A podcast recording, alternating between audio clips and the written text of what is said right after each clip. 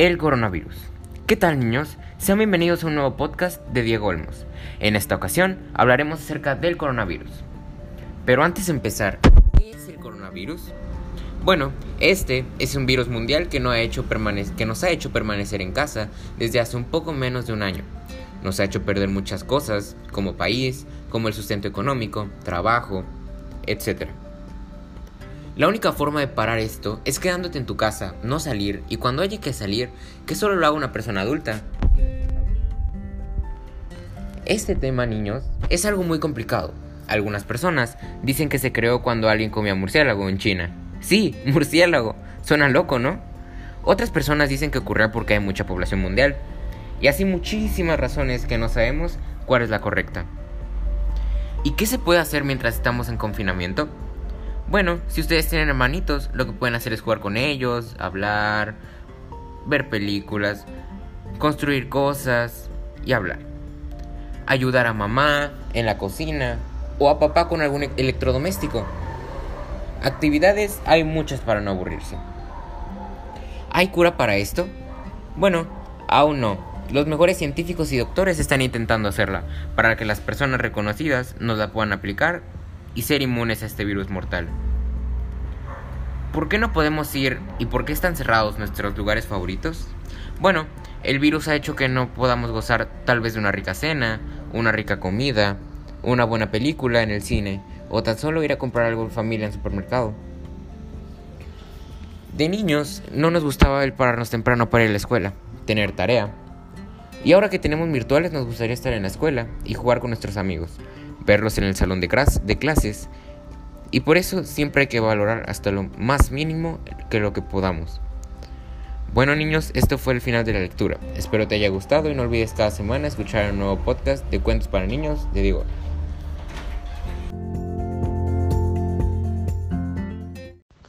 ¿Qué tal niños? Sean bienvenidos a un nuevo podcast de Diego Olmos. En esta ocasión hablaremos de el valor autoestima. Pero, ¿qué es la autoestima? Bueno, la autoestima es el valor que uno tiene para quererse a sí mismo, valorarse y apreciarse. En esta ocasión les contaré un cuento acerca de El sueño de Víctor.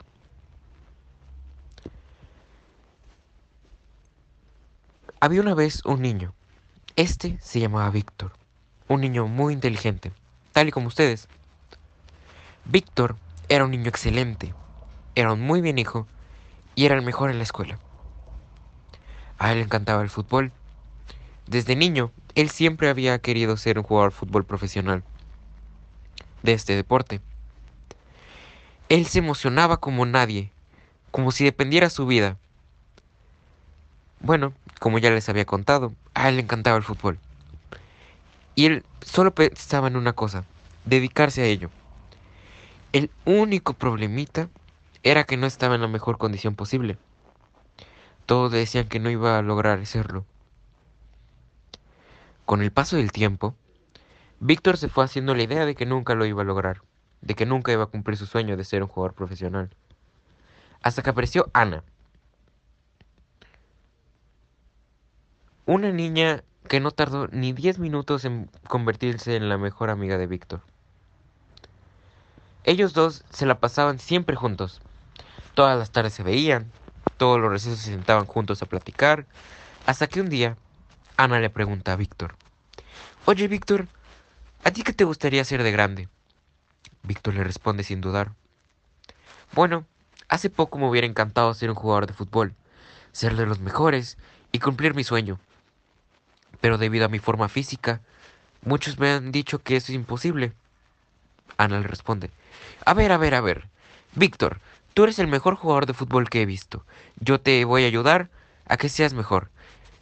Llegando a su casa, Víctor le, dijo a su mamá lo emocionada que estaba acerca de que Ana le iba a ayudar a mejorar su forma física. Mamá, mamá, Ana me dijo que me iba a ayudar a convertirme en un jugador de fútbol. La mamá del pequeño estaba igual emocionada que él. Todas las tardes, Víctor y Ana iban al parque a correr, a hacer ejercicio. Así todos los días por un año. Los dos estaban sorprendidos por semejante hazaña. Los otros niños también querían ser futbolistas, pero estaban celosos del gran cambio que estaba teniendo Víctor. Un cambio radical, como Ana lo había prometido. Víctor se había convertido en un jugador muy bueno. Víctor fue corriendo con Ana a agradecerle todo lo que había hecho por él y que sin ella nunca lo hubiera podido lograr. Ana lo único que le respondió fue que ella solo le había dicho que sí podía hacerlo. Y él tuvo la fe y la perseverancia, que si él no lo hubiera dicho que sí podía y se hubiera esmerado, a la primera no hubiera estado donde está. Pasando el tiempo, un equipo profesional decía hacer visorías. Las visorías, niños, son pruebas que los equipos grandes hacen a jugadores para ver si son aptos para estar en su equipo. Y si les convence tu juego, ellos deciden llamarte para que juegues para ellos. Era el sueño de Víctor, la oportunidad de Víctor. Él estaba muy ansioso y nervioso al mismo tiempo.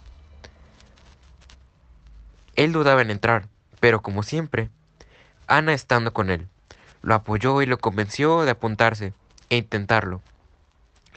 Le dijo, al final no pierdes nada, Víctor. Toma la decisión y ve.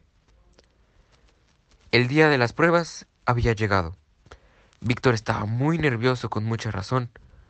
Tenía la oportunidad de cumplir su sueño. Y Ana estaba ahí para alentarlo y apoyarlo. Los resultados estaban dentro de un sobre. La carta había llegado. Víctor había hecho lo posible por entrar. Justo a la hora de la comida, tocan el timbre de la casa de Víctor. Entregan el sobre a su madre. ¿Quién diría que el sueño de Víctor se definiera en solo papel y tinta? La madre abre el sobre y comienza a leer. Estimada familia Hernández, les informamos por la carta presente que Víctor Hernández ha sido aceptado por la Academia de Fútbol nos gustaría que fuera parte de nosotros. Víctor no cabía en sí. La felicidad que tenía en ese momento era inexplicable. En ese momento, Víctor se vio orgulloso de sí mismo por haber logrado su sueño. Bueno, esta lectura nos dice que nunca hay que perder las esperanzas. Por más difíciles que se vean, siempre hay que tener perseverancia y creer en nosotros mismos, porque las vamos a lograr en algún momento. Gracias niños por haber escuchado un nuevo podcast y no se pierdan cada semana uno nuevo aquí en los cuentos de Diego Olmos.